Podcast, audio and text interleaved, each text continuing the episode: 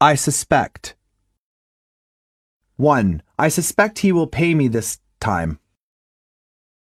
2. I suspect that the factory is going to close. 3. I suspect that the boss is going to make an announcement. 4. I suspect that she is cheating on her husband.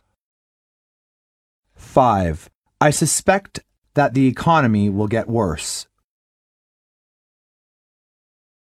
Dialogue 1. Alice seems to be angry at Ralph. And Ralph seems to be angry at Alice. Do you know why they are both angry?